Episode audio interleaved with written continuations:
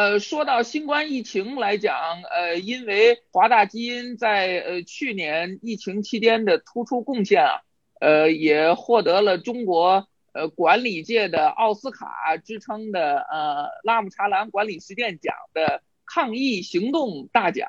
呃，也跟大家分享分享。呃，尹总，今年您估计疫情会是什么样的一个呃情况呃，以及呃华大基因在其中呃能够做些什么？上半年我比较肯定，就是上半年这个事儿结束不了，啊，下半年这个事儿如果疫苗大家打得快，我们跑得比病毒的传播速度、变异速度快，那我觉得至少北半球会好很多，因为我们变夏天了嘛，是吧？大家应该又可以恢复一个不错的一个局面。秋冬季节如果病毒没有特别大的变异，或者说我们疫苗研发的速度能够能够跟进得上，啊，我相信一些有限的通航应该可以恢复了。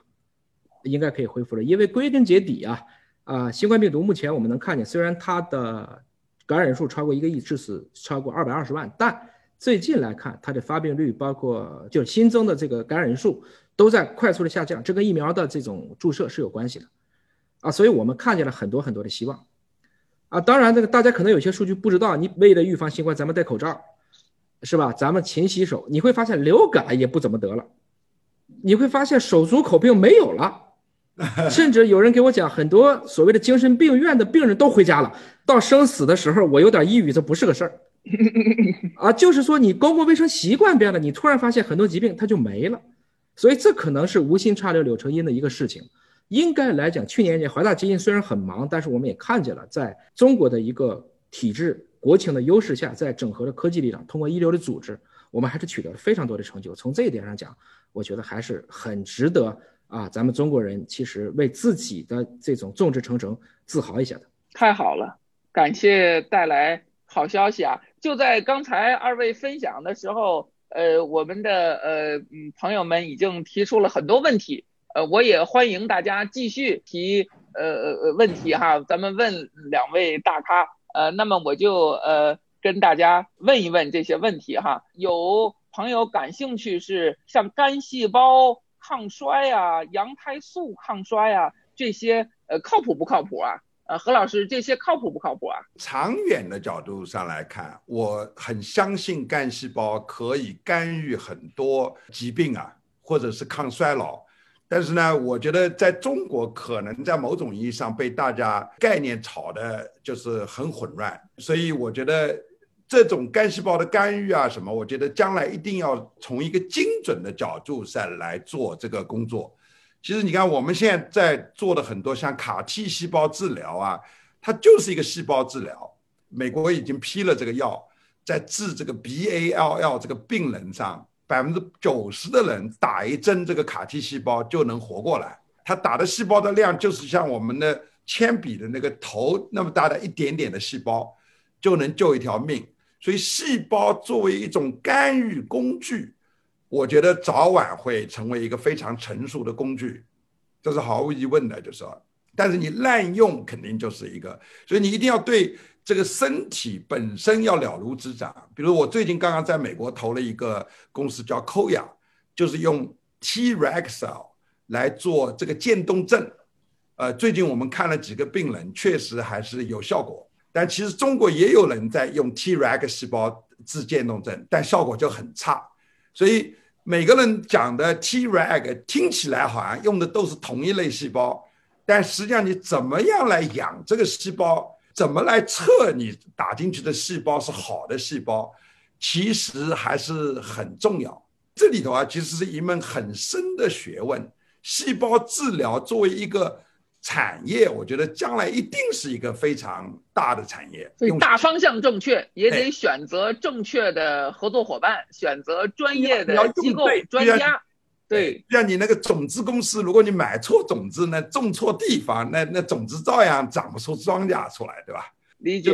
所以我觉得这个大方向本身没错，但是它实际上，我认为大家还是要尊重科学，用循证的方法来证明哪些东西管用，哪些东西不管用。理解，就这个问题以及另外一个朋友的问题，呃，尹总有什么反馈？他问这个老年痴呆现在呃有的治吗？刚才您提到，确实这个挑战来讲是还有待突破哈。现在免疫细胞这一部分在世界范围内是有共识的。其实免疫治疗，那我们看过去四十年诺贝尔奖，差不多有百分之二十都跟免疫相关，啊，生理学和医学奖，啊，所以不管是我们今天所做的这种 PD one、PDL one 这种治疗，在美国可能要几十万人民币，在中国现在一年啊，由于我们的带量集采。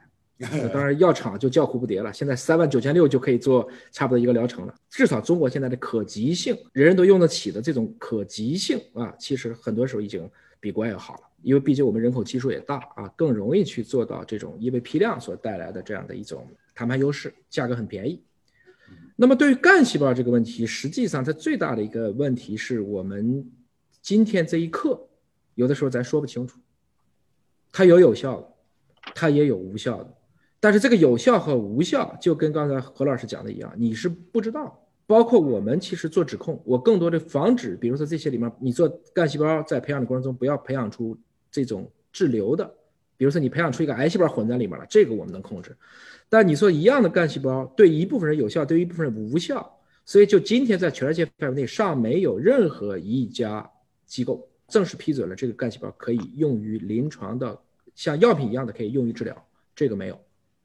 那所以大家经常能听到一些这种广告呢，绝大部分是把你带到一些说起来是科技领先，其实是监管落后。这个国家什么都造不出来，为什么就干细胞是全世界泰斗呢？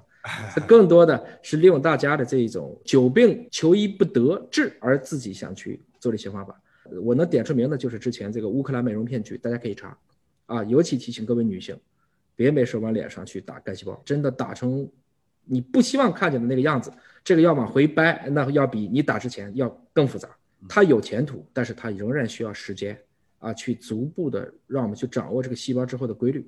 这个过程中呢，你比如说像一些单细胞测序技术，可能都是未来要把它用起来。啊，我们现在好多的工具，其实它还没有办法以百姓可接受的成本来保证它的有效性，这是目前干细胞研究一个问题。啊，应该来说，这个要做是一个长期的事情，长期就是三五年吧，咱也不用说太长。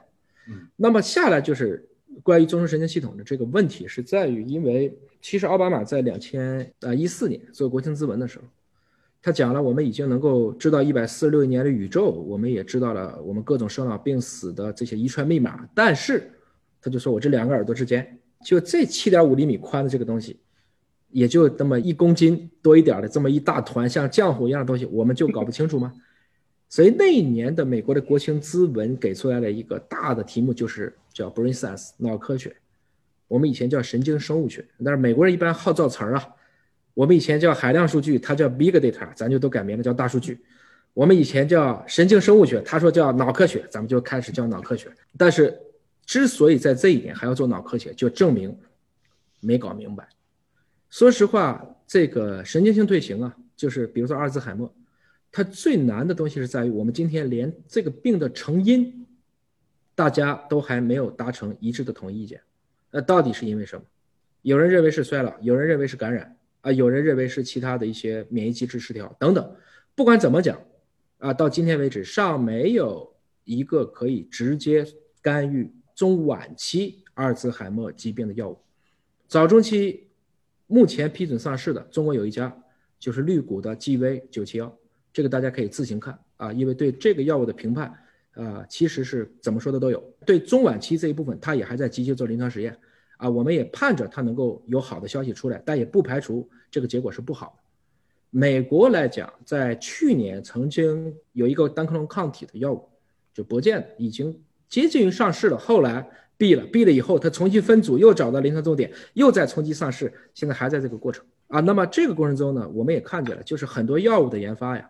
真的很难，真的是很难。也就是说，如果你把人想成是一个特别精密的机器的话，我重装一遍系统简单。你这个系统里面哪个地方少了一个什么东西？比如说我找不到这个 A 这个字母怎么打的，这点事儿你要想修它，修这一步花一分钱，找出哪坏了这个事儿花一百万。